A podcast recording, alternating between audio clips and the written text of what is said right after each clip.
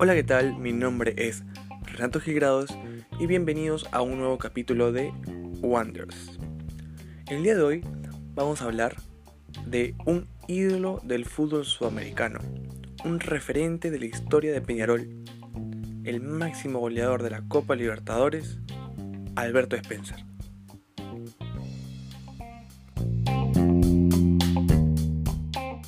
Alberto Pedro Spencer nació en Ancón, en la península de Santa Ana, el 6 de diciembre de 1937.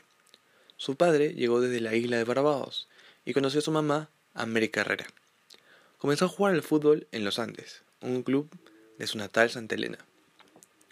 Alberto tenía un hermano llamado Marcos, que jugaba en el Everest, y lo llevó a ese club en el año 1953. En 1955 debutaría con una derrota contra Melec, sin embargo, ocho días más tarde, anotaría su primer gol de su carrera ante el 9 de octubre. Con el Everest consiguió marcar 101 goles oficiales y el torneo de Guayas en 1959. Spencer, llamado también Cabeza Mágica, era un futbolista ambidiestro que resaltaba mucho por su fuerte tiro, definición y cabeceo. Era un delantero que todas las oportunidades que tenía las terminaba en gol. En 1959, después de un campeonato sudamericano realizado en Ecuador, actualmente Copa América, donde Alberto Spencer fue figura y referente de la selección ecuatoriana, el club Peñarol de Uruguay se fijó en él y lo contrató, posiblemente en un traspaso fuera de época, dado que pagaron 13 mil dólares por su pase. El 8 de marzo de 1960 debutó en un partido amistoso contra Atlanta Argentina, marcando un triplete, y su segundo partido un doblete contra Tigre. En el Congreso de Caracas, organizado por la Comebol, nace el 2 de agosto de 1959 la Copa Libertadores. Después de la primera idea en Chile, las federaciones fueron buscando este torneo. El partido inaugural fue un triunfo del Peñarol de Spencer por 7 a 1 a Jorge Wilserman, y aquí nace su relación amorosa con la competición. En el torneo uruguayo fue parte del primer quinquenio de los Carboneros, desde 1960 hasta 1965, además del bicampeonato de 1967 y 1968. Alberto fue goleador en cuatro ediciones de estos triunfos locales, 1961, 62, 67 y 68, pero sus hazañas más grandes ocurren a nivel internacional. Spencer fue bicampeón de la Copa Libertadores en las ediciones 1960 y 1961, donde los aurinegros vencerían a Olimpia y Palmeiras en las finales respectivamente. Además, en la siguiente edición llega a la final, pero el Santos de Pelé no permite el tricampeonato. Sin embargo, el delantero ecuatoriano logró ser dos veces goleador de la competición en 1960 y en 1962. Por esa época, los ganadores de la Libertadores se enfrentaban a los campeones de Europa. Peñarol enfrentó en la Intercontinental del 60 al Real Madrid, donde caería 5-1, tras grandes actuaciones de Paco Gento, Alfredo y Estefano y el húngaro Puskas. Sin embargo, tendrían su revancha en la siguiente edición, goleando 5-0 a la Benfica de Eusebio donde Spencer marcaría dos goles. En la temporada 1966, Peñarol volvería a hacerse de la Copa Libertadores de la mano del ecuatoriano, que esta vez estaría acompañado de Pedro Rocha y el delantero peruano Juan Joya.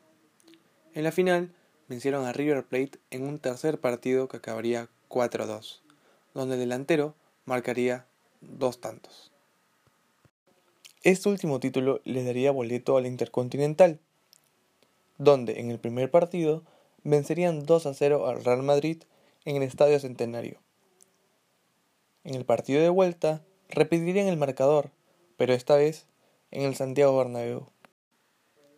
Pasó el tiempo y según declaraciones de su hijo, tras ese año le llegaron ofertas desde Europa, precisamente desde el todopoderoso multicampeón Real Madrid y el AC Milan Este último de manera muy insistente, ya que enviaban cartas y hasta propusieron un intercambio de futbolistas al club uruguayo. Sin embargo, Spencer prefirió quedarse en Peñarol por el amor que le tenía a los carboneros. Salió de Peñarol en el año 1970, siendo una leyenda del club, con el cual logró anotar 326 goles. Además, le llevó títulos como la Libertadores y el torneo intercontinental a todo el pueblo aurinegro. Decidió salir del cuadro uruguayo, le llegó una oferta de un importante equipo de Europa, el Estrella Roja, de la antigua Yugoslavia. Sin embargo, él tenía una deuda pendiente, volver a Ecuador, dado que nunca había logrado un título profesional en ese país.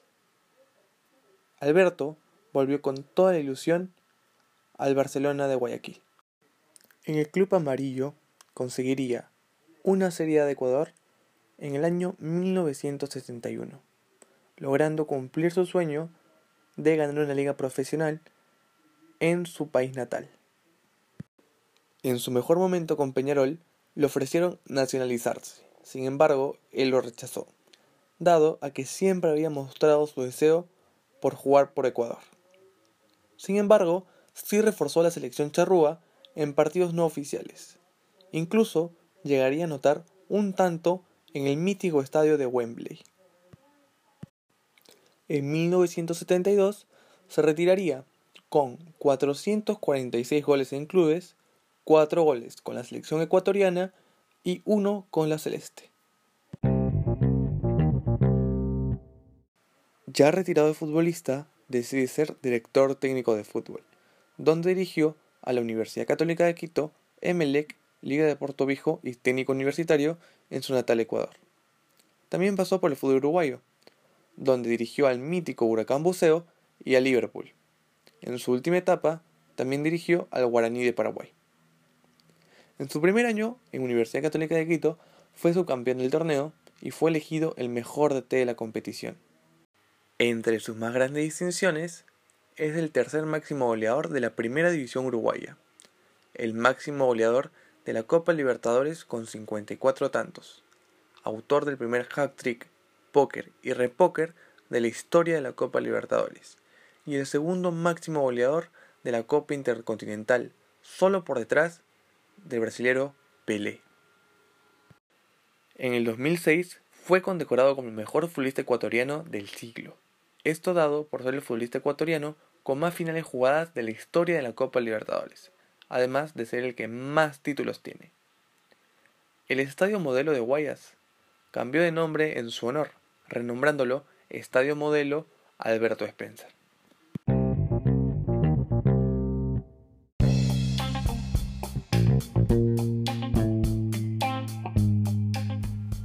Este futbolista es el más importante de la Copa Libertadores.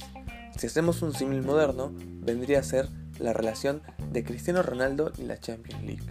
Espero que les haya gustado este capítulo y nos vemos la próxima.